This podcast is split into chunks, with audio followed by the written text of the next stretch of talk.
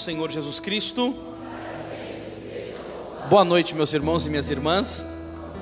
Que alegria poder estar aqui com vocês nesse grupo de férias, edificando a sua vida com a palavra de Deus. Pode se, pode se assentar, por favor. Nós estávamos em férias com a família, numa cidade muito bonita chamada Caconde, eu não sei se vocês já escutaram falar, perto de Guaxupé, Minas Gerais. Saímos de lá, deixamos nossos filhos, a minha sogra, meu sogro, e é uma alegria muito grande poder estar aqui com vocês, principalmente porque eu vim muito bem acompanhado com a minha querida e digníssima esposa que está aqui na frente. Olha que coisa linda, meu Deus do céu! E é uma alegria podermos estar em família para podermos falar da parte de Deus para vocês. Queridos irmãos e irmãs, deixa eu só iniciar um negócio aqui. Eu fico muito feliz, verdadeiramente, por poder estar falando sobre o tema da santidade. Já já eu pego assim, deixa assim que eu vou usar, já já eu pego. Por que, que eu fico muito feliz?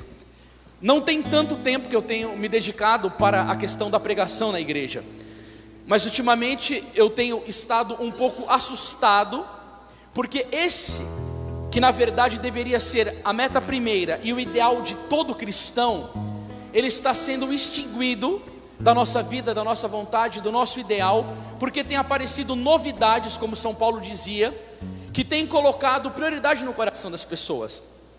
Sem medo nenhum de errar, me assusta ver que a maioria dos pregadores dentro da igreja hoje, e até tantos sacerdotes, estão indo por um caminho de coach espiritual, envelhecendo o evangelho, sem colocar a pessoa central de nosso Senhor Jesus Cristo e vindo com uma pregação meramente motivacional sem um sentido do eterno e aonde está se popularizando, crescendo cada vez mais, as pessoas estão indo para esse evento e olhando isso como uma resposta para o sofrimento do mundo e da igreja. E quando eu olho para a história da igreja, eu falo comigo: não, pelo amor de Deus, não é isso. A resposta para o tempo em que vivemos, absolutamente é a vida de santidade. Pois sem dúvida alguma, meu irmão, minha irmã, pode pesquisar, é os santos que regeneram a sociedade. E quem lucra fortemente com isso é Satanás e as suas hostes. E por isso que eu digo, o meu coração fica muito alegre por terem me pedido esse tema da santidade. Eu quero usar uma palavra inicial, não precisa nem pegar. De Levíticos 19:1, aonde vai dizer assim, ó: Sede santos, porque eu, o vosso Deus, sou santo. Então, Deus nos pede a santidade Cristo vai nos pedir a santidade em Mateus 5,48, sede perfeitos, porque o vosso Pai Celeste é perfeito. E o Concílio Vaticano II diz que a santidade é um chamado universal para cada um de nós. A santidade ela não é só para o Papa, para o Bispo, para um padre, para um religioso. Você, no seu laicato, você no seu casamento, na sua juventude, não tendo um chamado ao celibato, à vida consagrada, também é chamado à santidade. Por isso eu te peço, olha para essa pessoa bonita que está do seu lado e diz assim: Você é chamado à santidade. Agora, eu queria iniciar com uma história, eu exorcizo da minha vida a filosofia pessimista de Schopenhauer, mas eu quero vir com a realidade para vocês. E essa história alguns podem conhecer, quem não conhece, parabéns. Santa Teresa d'Ávila, que foi a reformadora do Carmelo, estava indo um dia no mosteiro com o seu burrinho, e ela está descendo uma ribanceira. No determinado momento, nossa, e por falar em burrinho, né? A gente estava lá nesse hotel fazenda. Eu subi em cima do burrinho para dar um rolê. Eu falei: Você me desce daqui já, porque o negócio balança muito. Se o gordinho cair, vai fazer um estrago no chão. Esses dias eu também andei de burrinho, mas a Santa Teresa andava era santa. Eu ainda estou querendo ser. E aí a Santa Teresa estava descendo a ribanceira e ele deu aquela parada violenta. E a Santa Teresa voou por cima do burrinho e caiu numa poça suja, enlameada. E a Santa Teresa d'Ávila falou assim: "Por que, Senhor, tu permitisse isto de acontecer comigo?" E ela escutou uma resposta de Jesus dizendo para ela: "Eu permito que essas coisas aconteçam com os meus melhores amigos." Aí a Santa Teresa d'Ávila respondeu: "É por isso que tem tão poucos." Dá para você rir da minha piada, por favor? É uma verdade. Por isso que tem tão poucos, porque a santidade é um ato heróico de renunciar a si para colocar Jesus como centro da sua vida, adquirir as virtudes, combater os defeitos e ter um aniquilamento próprio da sua vida. Ou seja, santidade é morte. Filipenses 3:8, na verdade, eu julgo como perda todas as coisas, em comparação com este bem supremo, o conhecimento de Jesus Cristo, meu Senhor. A santidade você perde muito para reter a Cristo. Eu considero tudo como perda. E aí a gente vai falando de santidade, de santidade, e qual é o caminho para se chegar a ela? A primeira coisa que eu quero pegar junto com vocês é que a irmã de Santo Tomás, um dia eu estava conversando com ele, eu sou muito devoto de Santo Tomás, principalmente porque ele era gordinho. E aí ele estava lá e ela perguntou: Tomás, como eu faço para me tornar uma santa? O irmão dela, talvez um dos homens mais sábios que já pisou na face dessa terra. Ele poderia dar um caminho tão robusto, falar tanta coisa, escrever um tratado de santidade na frente da sua irmã, mas ele resumiu em uma palavra. Ele responde para ela: querer. A irmã dele, ainda não satisfeita, diz: Tomás, como eu faço para me tornar uma santa? Diz: querer. Você que está aqui, escutando esta pregação, eu não sei qual que é o seu ideal de vida, o seu desejo de vida, o seu objetivo, qual que é o sentido da sua vida. Mas se você está aqui e anela no seu coração por corresponder à graça divina e seguir a vontade de Deus, que é a santidade, a primeira coisa que você tem que ter na sua vida é uma vontade de ferro e um desejo profundo. Só que eu vou dizer uma coisa: Deus não aceita idolatria no coração. Lucas capítulo 16, versículo 13: Vós não podeis servir a dois senhores. Para querer ser santo, você tem que renunciar tudo aquilo que te impede no progresso dessa virtude e ter como meta isso na sua vida. Quando eu cheguei e comecei a falar sobre Filipenses 3:8, que Paulo vai dizer, eu vou repetir: na verdade, eu julgo como perda todas as coisas, em comparação com este bem supremo conhecimento de Jesus Cristo, meu Senhor. E ele vai dizer: por ele tudo desprezei e tenho em conta de esterco a fim de ganhar a Cristo e estar com ele. Paulo continua, não com a minha justiça que se obtém pela lei, mas com a justiça de Deus que se obtém pela fé. Não pretendo dizer que já alcancei esta meta, mas eu me empenho uma vez que eu fui conquistado por ela. Sabe o que Paulo está dizendo? Eu não alcancei a meta, mas o meu empenho, o meu desejo, o meu ideal, o meu axioma, aquilo que toma conta do meu coração, da minha vontade, o meu sonho, o meu projeto, o meu foco e a minha meta é isso. Se todo dia, quando você acordar de manhã, isso não mexer com seu coração, você não lembrar de Jesus, você não pegar e não meditar a palavra, você não ter fome de Eucaristia, você não, não dobrar o seu joelho, você não suplicar, você não humilhar, você não anelar, você não vai conseguir isso na sua vida. Porque o Senhor vai dizer: primeiro mandamento, amarás o Senhor teu Deus de todo o teu coração de toda a tua alma, de toda a tua inteligência, de toda a tua vontade. As suas faculdades superiores, inteligência, vontade e memória, tem que estar encharcada do desejo santo de reter nosso Senhor Jesus Cristo. Se você tiver esse desejo, escuta o que o bem-aventurado José Alamano dizia: se você der um passo em direção a Deus, Ele dá oito em direção a você. Só que aí você tem que ver qual a meta da sua vida. E por que, que eu fico um pouco assustado?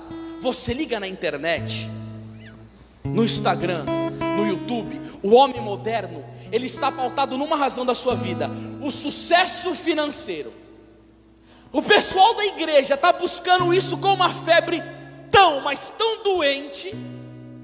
Eles querem fazer curso do Milionário Mind, eles querem assistir o vídeo de como ter progresso na vida financeira, e não tem como. Se você não tiver Jesus Cristo como prioridade da sua vida, Satanás vai te enganar, porque isto é muito sério. No seu progresso de vontade, você vai colocar pânico no inferno. E aí, meu irmão, sabe o que vai acontecer? Você vai começar a caminhar e você vai sofrer na mão do demônio ferozmente. Porque quando Santo Agostinho estava abandonando as paixões, e que ele estava num jardim pronto para ser batizado por Santo Ambrósio. Começou a vir vozes das paixões. Agostinho, você vai conseguir nos deixar? Você vai deixar essa sua vida de sexo desenfreada? Você vai deixar a fama, o prazer da eloquência de ser louvado pelos homens, a sede de poder, a sua vaidade, a sua reputação diante dos reis. Ele era orador do imperador Santo Agostinho. E aí deu um desânimo nele: eu não vou conseguir. Vai ser muito difícil abandonar tudo isso. Esse pensamento é demoníaco. Esse pensamento é de Satanás.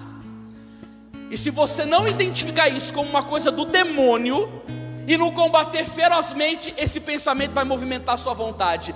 Bendito seja Deus que no meio que daquele tormento em que Santo Agostinho estava, veio um pensamento do anjo da guarda.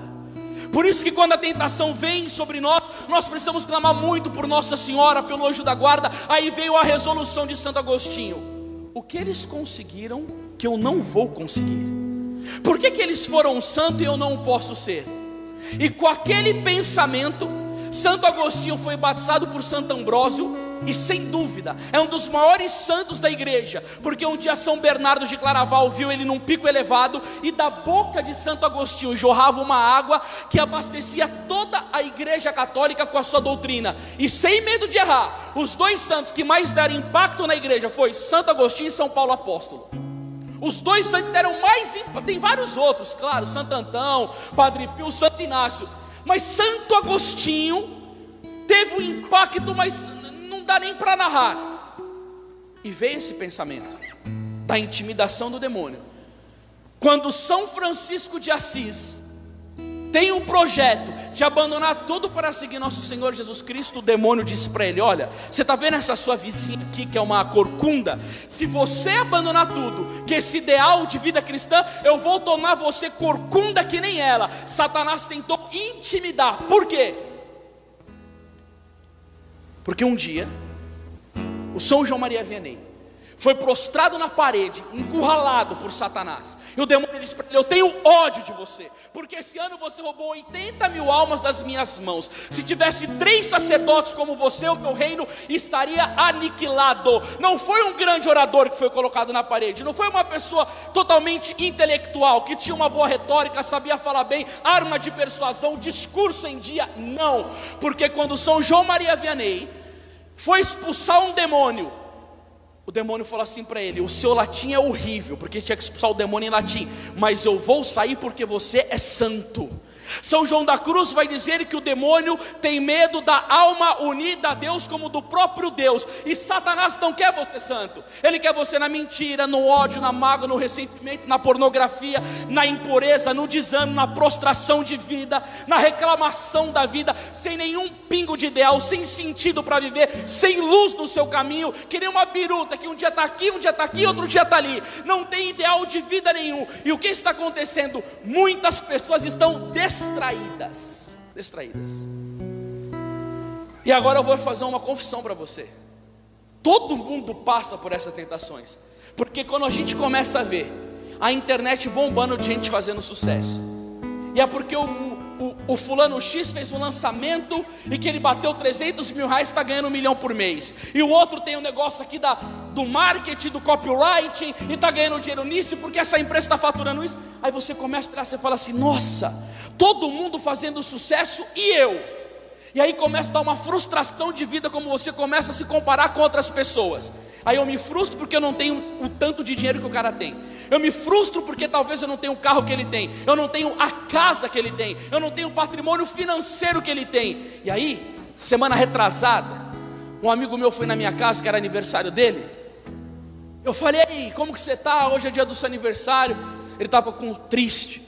Eu falei, eu estou frustrado porque eu ainda não cheguei aonde eu quero chegar. Eu falei, o que, que você quer para a sua vida? Eu falei, eu quero ter X na minha conta, ele disse. E dentro de mim eu pensei, a pessoa se frustra porque ela não tem dinheiro, porque ela não tem a vida econômica X, porque ela não tem o carro. Mas ninguém se frustra porque não é aquilo que Deus quer. Ele não se frustra porque ele não é santo. Ele não se frustra porque ele não alcançou o ideal espiritual da vida dele. E sabe qual que é a maior frustração?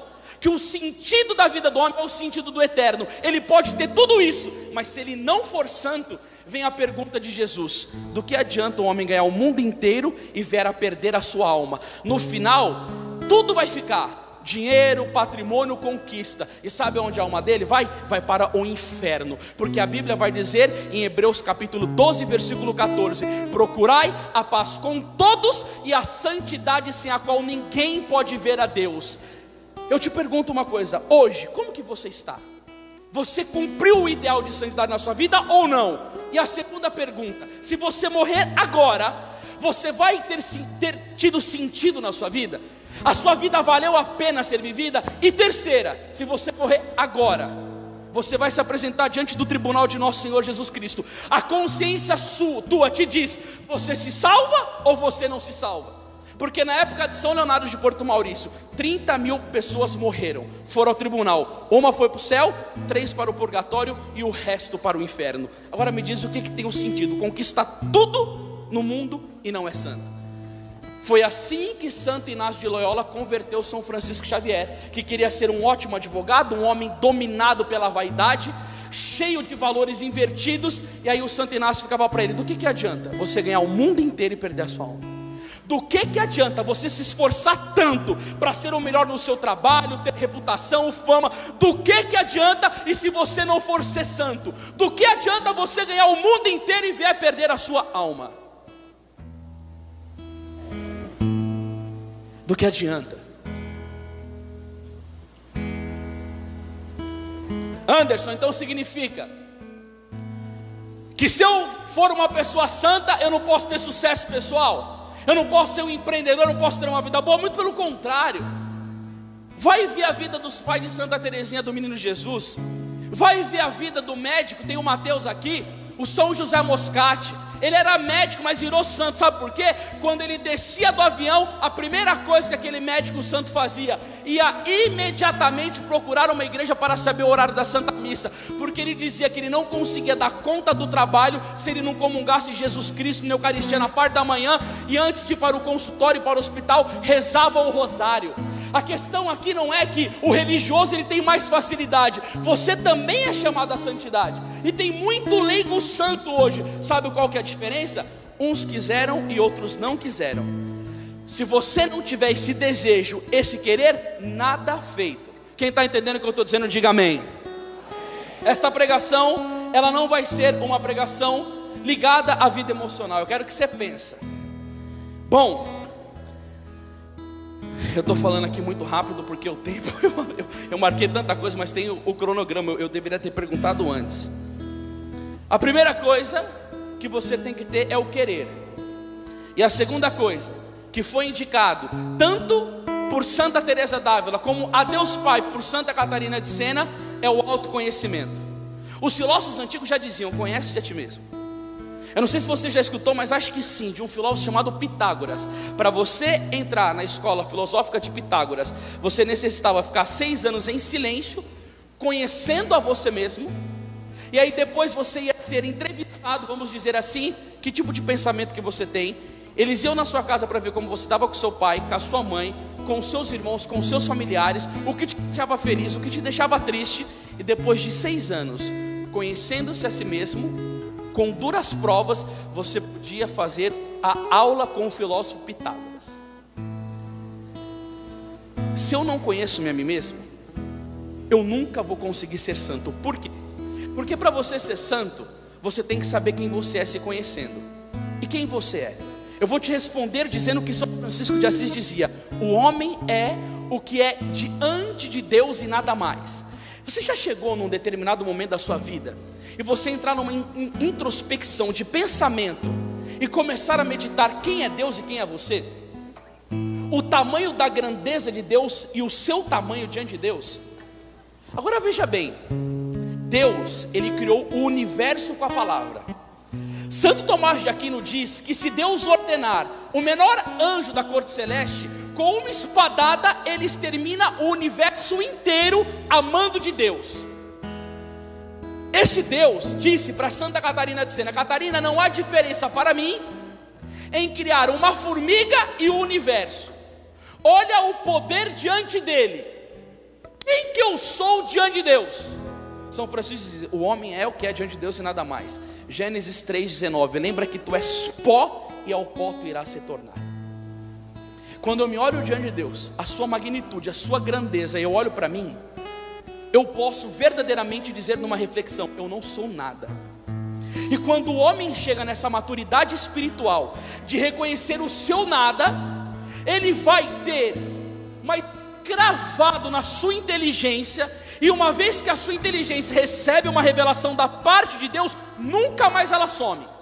Eu vou falar assim, Senhor, eu não sou nada. Pode entrar um desespero, uma certa desconfiança, um temor. Mas quando a pessoa chega nesse nível, eu não sou nada, o que, que eu vou fazer? Eu me humilho diante da grandeza de Deus.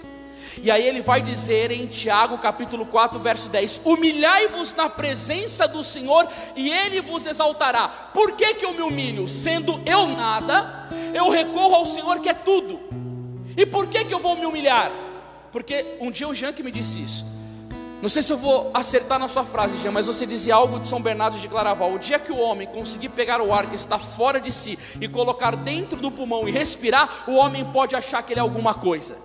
Só que nesse tempo, irmãos, deixa eu dizer uma coisa: o homem não reflete.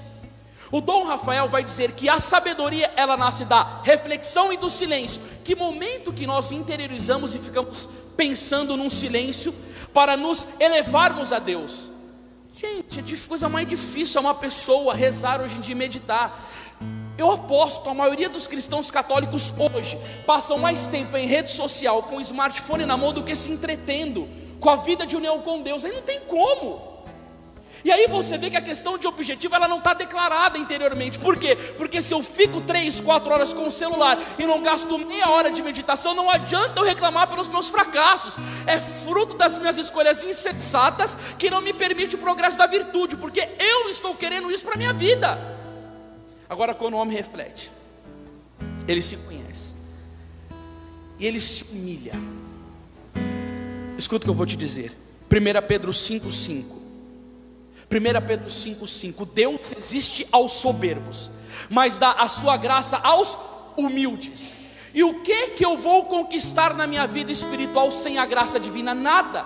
Porque Santo Tomás de Aquino vai dizer o que, irmãos? A graça de Deus é nos dada para fazer o bem e evitar o mal. Então, o bem no campo sobrenatural, eu a realizo tão somente pela graça. Isso, isso por isso que quando nós conhecemos a doutrina da graça, vem uma confiança e exorciza todo tipo de soberba em mim, porque o progresso na virtude, o amor, a resistência ao pecado, vencer Satanás, não, não, não, não, não, não é privilégio meu, é tudo graça divina.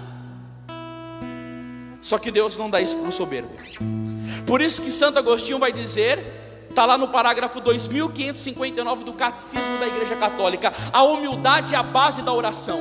Porque uma pessoa ela só reza. E aí que vem o problema. Isaías 29, 13 está dizendo: Este povo tem me buscado com os lábios, enquanto o coração está longe de mim. Há uma grande diferença naquilo que fala e naquilo que intelige. Por isso que Santo Tomás vai dizer o que? A oração é a elevação da mente a Deus. E como eu vou saber se eu sou humilde e se eu rezo? Pelos frutos que acompanham a minha vida. Mateus 3,10: Toda árvore que não produzir fruto vai ser cortada e lançada no fogo. Tem fruto, virtude, amor, humildade, temperança. Tem fruto, eu estou sabendo rezar. Não tem fruto, eu não estou rezando direito. Qual que é o problema de quem não reza direito para ser santo? Falta de humildade. E aí o que, que eu faço? Eu peço essa graça. E o que, que a humildade vai me conceder? São João Maria Vianney vai dizer: as virtudes batem no coração de Deus. O homem temperante, o homem justo, o homem prudente, ele bate no coração de Deus. A humildade abre. E o que que fez Nossa Senhora Santa a ponto de ser mãe da igreja? O que que faz Nossa Senhora Santa a ponto de dominar o inferno inteiro? Porque olhou para a humildade humildade da sua pobre serva. E aí, Anderson, o que é essa humildade? Monsenhor Ascano Brandão vai dizer: a humildade é o conhecimento de si sem as ilusões do amor próprio. Por isso que eu falo você, gente. Conheça-te. E não se frustra, não. Porque o livro do Apocalipse, capítulo 3, versículos que é 15 e 16, vai dizer que nós somos miserável, pobre, cego e nu. E qual palavra de consolo que eu tenho para seguir firme no caminho da humildade. João 15:5, sem mim nada podeis fazer. E quando eu reconheço isso verdadeiramente, eu agarro no coração de Jesus. E aí ele diz para Santo Lutigarda: todas as graças vêm do meu coração. E aí sabe o que, é que acontece? Nesse processo de santidade, você vai entender uma coisa. Paulo, oh meu Deus do céu, como que é lindo isso. Eu conheço um homem que há 14 anos, não sei se no corpo ou fora do corpo, foi arrebatado até o terceiro céu. E lá ouviu palavras inefáveis que não é capaz a um homem reproduzir. Desse homem eu me gloriaria. Ademais, para que as grandezas da revelação não me levassem ao orgulho, o cara foi arrebatado até o terceiro céu. Viu o céu pelo lado de dentro, experimentou um gozo espiritual que muitos na face da terra nunca vão experimentar Ademais, para que as revelações não me levassem ao orgulho, da parte de Deus foi permitido que um anjo de Satanás colocasse um espinho na minha carne.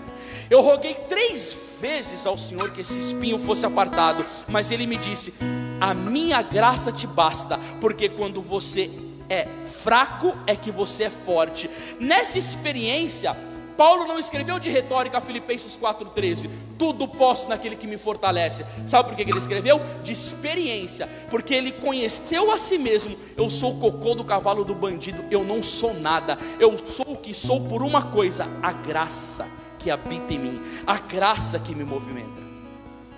Eu vou falar uma coisa para vocês, escutem aqui com seriedade. Busquem na sua vida, em primeiro lugar, a virtude da humildade. Porque Santo Tomás vai dizer que a virtude principal é a caridade mas ela é sustentada no edifício pela humildade. Por isso que não tem nenhuma virtude de vida espiritual sem isso mesmo. Por quê? Porque Deus nunca vai conceder a santidade a um soberbo. Por isso que São Francisco de Sales dizia: Deus prefere um pecador humilde do que um beato orgulhoso. E se nós estamos percorrendo o amor de Deus na soberba, as quedas é um ato de amor de Deus, para que olhando para nós entendamos eu vou com a minha soberba, eu nunca vou conseguir. Eu acho que eu sou forte, eu acho que eu sou bom, eu acho que eu sou um bom ministro de cura, que eu prego muito bem, que eu toco muito bem, eu me acho o máximo na igreja. A igreja católica não subsistiria sem a minha presença. Enquanto a pessoa estiver com esse pensamento, as quedas dela vão ser um ato de pura misericórdia de Deus. E quando a pessoa se conscientizar que ela depende única e exclusivamente da graça, ela vai ser munida de uma força total, e o processo de santificação nela acontece verdadeiramente, porque quando a Bíblia vai dizer: humilhai-vos na presença do Senhor e Ele vos exaltará, uma interpretação protestante pode ser prosperidade. Mas eu digo para vocês: não há maior maneira de Deus exaltar uma pessoa quando ela vence a si mesmo, o mundo e o demônio, porque nisso você conseguiu na sua vida viver Galatas 5:1. É para que sejamos homens livres que Cristo nos libertou. E aí que nós temos que entender uma coisa: Cristo nos libertou. Conhecereis a verdade, a verdade vos libertará. É Ele a verdade. Eu sou o caminho, a verdade e a vida tudo na nossa vida espiritual tem um nome: Jesus, Jesus, Jesus. Tudo é graça, tudo é Ele. E aí você não pode deixar o demônio te distrair. Porque você precisa entender isso. Tudo é graça, tudo é Ele, gente. Vamos lá.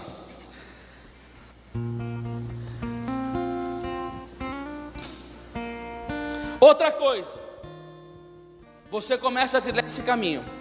Me arruma, tá aqui. O demônio vai vir querer vir para cima de você com força. E aí você está andando lá no processo de santidade. Gente, fala a verdade. Você que já tem uma vida espiritual, você não tem muita paz, alegria, liberdade interior quando você está sem nenhuma moda de pecado morto. É, é, é muito bom isso, sim ou não? Nossa Senhora. Deixa eu tentar fazer de novo essa pergunta. Vamos lá. Não é muito bom, escuta, quando você está caminhando em virtude, vivendo na graça, sem pecado mortal, comungando, rezando, não dá uma alegria interior, uma liberdade espiritual, sim ou não? Sim. Tá Melhorou. Nesse processo da sua santidade, vai vir a aprovação. E aí, como você vai fazer para manter o rumo? O conhecimento de si, ele é importante antes de tudo isso, porque o que vai querer estragar o seu percurso na vida da santidade é o pecado. Que ele vai querer te levar para a desgraça. Lamentações 5,16: Caiu-nos da cabeça a coroa, desgraçado de nós porque pecamos. E como que eu vou vencer o pecado? Oração, humildade, outra coisa. Eclesiástico 17, 24: Ora diante de Deus e abandona as ocasiões de pecado.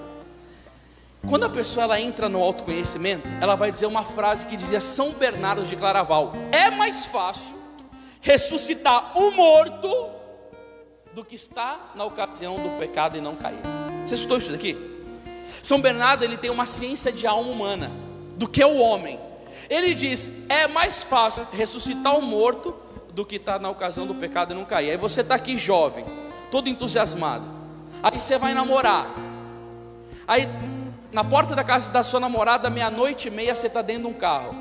Você vai beijar ela com um beijo de novela demorado, e aí começa a te dar excitabilidade.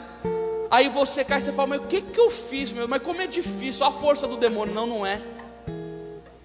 São Dionísio Areopagita vai dizer: aquele que não evita o pecado venial não vai evitar o pecado mortal. Você foi na ocasião, você deu um tipo de beijo que te excitou e você foi levado à consumação do ato pecaminoso, simplesmente porque você não se conhecia, porque você não abandonou a ocasião. Santo Afonso narra que na época dos mártires tinha uma mulher piedosa que enterrava o corpo daqueles que estavam derramando o seu sangue por nosso Senhor Jesus Cristo. Então imagina que a mulher ia lá, arrastava o corpo do cara degolado, levava para o quintal da casa dela e enterrava. Quem que ela estava enterrando? Um homem que estava dando a vida por Jesus, um homem que estava morrendo por Jesus. Um dia ela leva um e o cara tosse, dá sinais de vida. A mulher começou a cuidar dele. Uma ela era uma mulher piedosa. Outra, ele estava morrendo como mártir, entregando. Se ele tivesse morrido, o mártir não passa pelo purgatório, ele ia diretamente para o céu. E no céu, segundo a doutrina católica, tem o coro dos mártires. É um lugar privilegiado por aqueles que amaram e confessaram a sua fé. O homem tossiu, começou a conviver com a mulher. Caíram no pecado da impureza. Os dois perderam a fé. Porque Santo Ambrósio vai dizer: aquele que entra na via da impureza sai da via da fé. Mas por que, que caiu? Porque começaram a morar junto. A fraqueza humana, as más tendências. Mas você quer ser santo de verdade? Você tem que se posicionar no seu comportamento. Porque quem brinca com fogo nele será queimado. A ocasião faz o ladrão. Ou você se posiciona de, ah, mas eu não aguento. Não é que você não aguenta é que você prefere o seu pecado do que o amor divino. Aí você tem que ser sincero com você. O teu Deus não é Deus, não é Jesus, que é o sexo. Aí você tem que falar: sexo, você é o meu Deus, eu te lá, você é o tudo da minha vida. Eu sou obcecado pelo prazer, eu amo isso com toda a força da minha alma. Eu quero ser uma pessoa de atividade moral. O problema não é que você não consegue, o problema é que a opção da sua vida foi isso. Porque se a gente falar que a gente não consegue, a gente está chamando Deus de cretino. Ele não vai pedir algo para nós que nós não possamos realizar. Mas onde está isso na Bíblia? 1 Coríntios 10, 13. Deus é fiel e não permitirá que sejamos tentados além das nossas forças. O Senhor coloca na medida de cada um. Agora, isso significa opção. Opção. E por isso, que nesse caminho da fuga das ocasiões do pecado, eu preciso ter uma coisa na minha vida, uma orientação de como andar. E aonde vem isso? Sagrada Escritura. Por isso que o grande doutor da igreja, São Jerônimo, dizia: ama o estudo das Sagradas Escrituras e não amarás os prazeres da carne. Quando você vê a palavra de Cristo em Mateus 7,24, olha que linda: aquele, pois, que ouve essas minhas palavras e as põe em prática, é semelhante a um homem prudente que edificou a sua casa sobre a rocha. Veio a chuva, veio a ventania, veio a tempestade, e bateu contra aquela casa e ela não caiu porque ela estava edificada sobre a rocha. Segundo Cristo, o homem prudente, ele escuta e coloca em prática a palavra de Deus. Isso é um homem prudente. A virtude da prudência, segundo São Tomás de Aquino, ela está extremamente inoculada nas ações que nós fazemos nas nossas vidas com as nossas escolhas. Então, o homem prudente ele precisa do quê? Primeira coisa, reflexão. Segunda, juízo de valor. Terceira, ação e quarta, a execução. Quando eu estou diante de uma situação, eu estou odiando esta pessoa. Eu estou com ódio dessa pessoa O que que a Bíblia vai dizer para mim? Ouvir e obedecer a palavra de Deus. João 13:34 Dou-vos um novo mandamento: amai-vos uns aos outros como eu vos tenho amado. João 15:17 O que eu vos mando é que vos ameis uns aos outros. 1 João capítulo 3, versículo 15: Aquele que odeia o seu irmão é um assassino, e a vida eterna não permanece em nenhum assassino. Diante da palavra, eu vou comparar o que está na Sagrada Escritura e o que está norteando a minha vida e o meu comportamento. É prudente eu odiar? Não. Por quê? Porque a Bíblia condena, a Bíblia não fala de ódio, ela fala de amor. Refletir.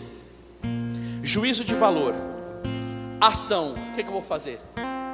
Eu vou ir contra Santo Inácio de Loyola diz que a maior tática para vencer o pecado é o agir contra. Quando você está sendo esmagado por um ódio, sabe o que você vai fazer? Você vai exercer a sua vontade no amor. Você está olhando para uma pessoa e você está odiando no coração, sabe o que você vai dizer? Eu não sou obrigado a ceder a esse tipo de sentimento. O meu ideal é o amor. E sabe o que, que o Papa Paulo VI dizia? Não há nada que possa dobrar uma vontade de ferro. A faculdade da vontade é o que norteia a ação da sua vida. E aí, meu irmão, minha irmã, você vai entender uma coisa: isso não é sensibilidade, isso não é sentimento. Porque o ato de você ir e não odiar uma pessoa e amá-la, é por isso que eu odeio aquela música.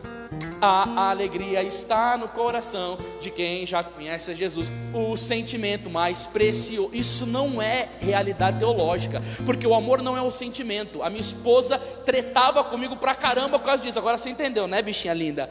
Amor não é sentimento, é ato da vontade, porque se eu depender toda hora de sentimento para amar, quando eu senti aquela coisa gostosa dentro do coração, eu amo. Agora você imagina, o cara casou, a esposa estava lá com 20 aninhos, toda topzinha, aí tá lá com 70, nossa, eu olho para ela, não tenho mais o mesmo sentimento de antes. Larga de ser cretino, não é sentimento, é vontade, é amor, é realização, é ir para cima, é ideal, é força. Por isso que santidade é luta contra si mesmo, por isso que é difícil. Mateus 11, 12, o céu é arrebatado à força, e são os violentos que o conquistam. Eu luto contra as minhas más tendências, por quê?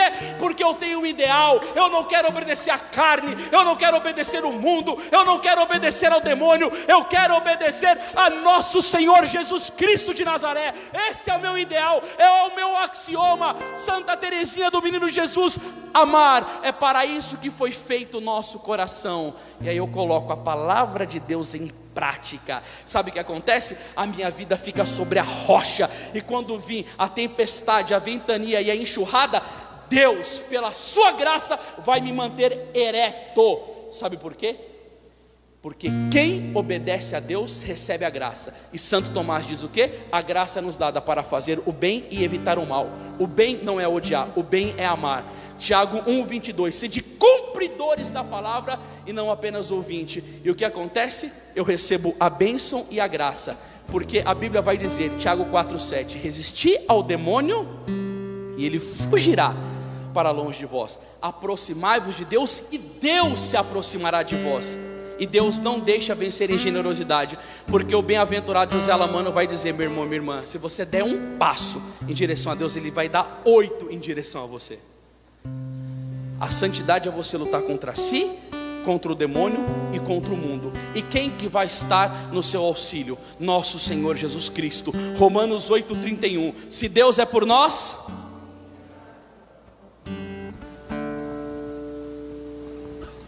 Eu ia falar mais algumas coisas, falar da devoção à Nossa Senhora, mas eu vou deixar esses dois minutos aqui para falar de uma coisa para vocês.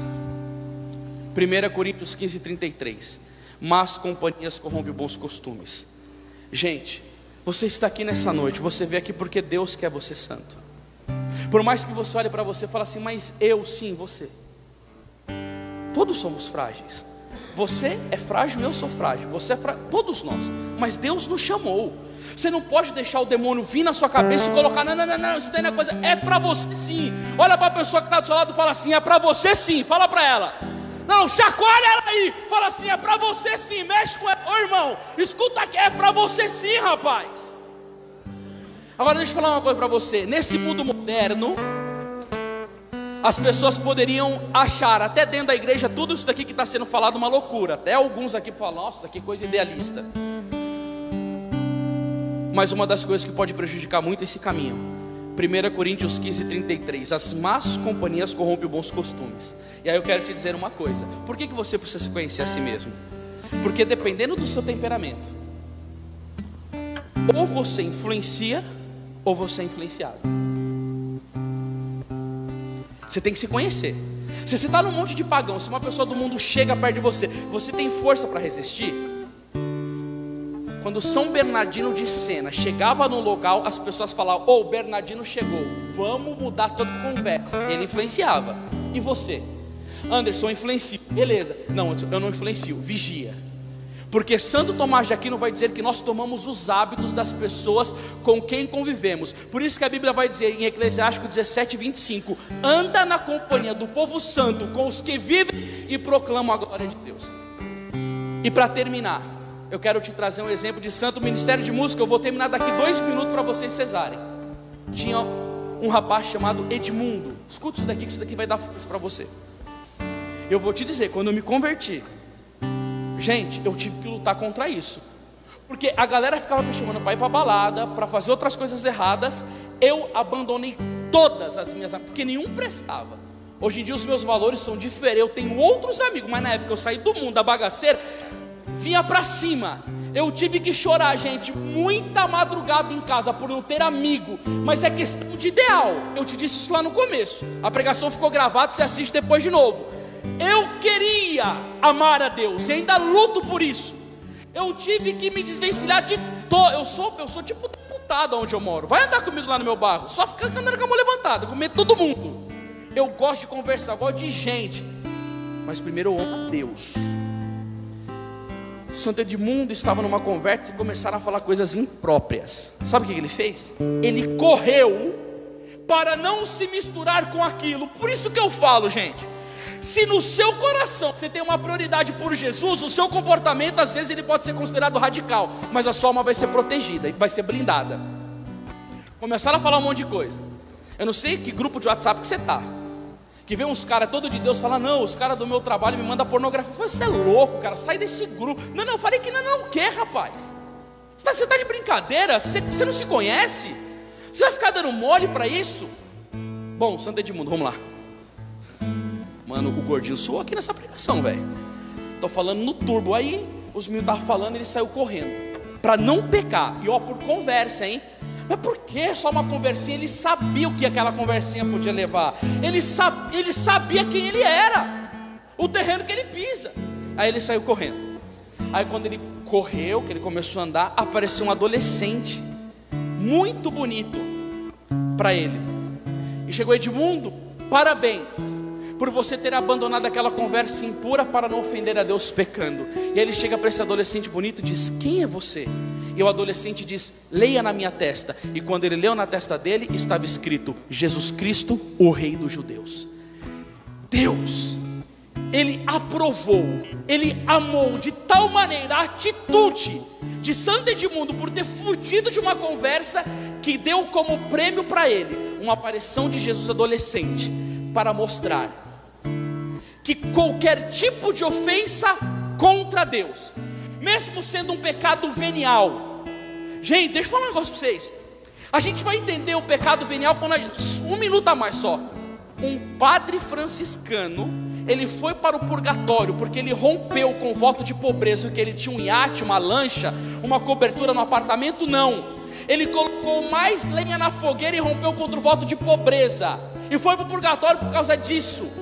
Um pecado venial ofende muito a Deus. Um monge trapista, ele foi para o purgatório, porque na hora do glória, a congregação diz: faça o vênia, inclina o corpo. Ele não inclinou o corpo, porque ele não inclinou o corpo, ele foi para o purgatório. Um frade dominicano, ele foi para o purgatório porque ele tinha excesso de amor aos seus inscritos. Quem diria que isso é um pecado? Ah, padre, eu vou confessar, coloquei mais lenha na fogueira.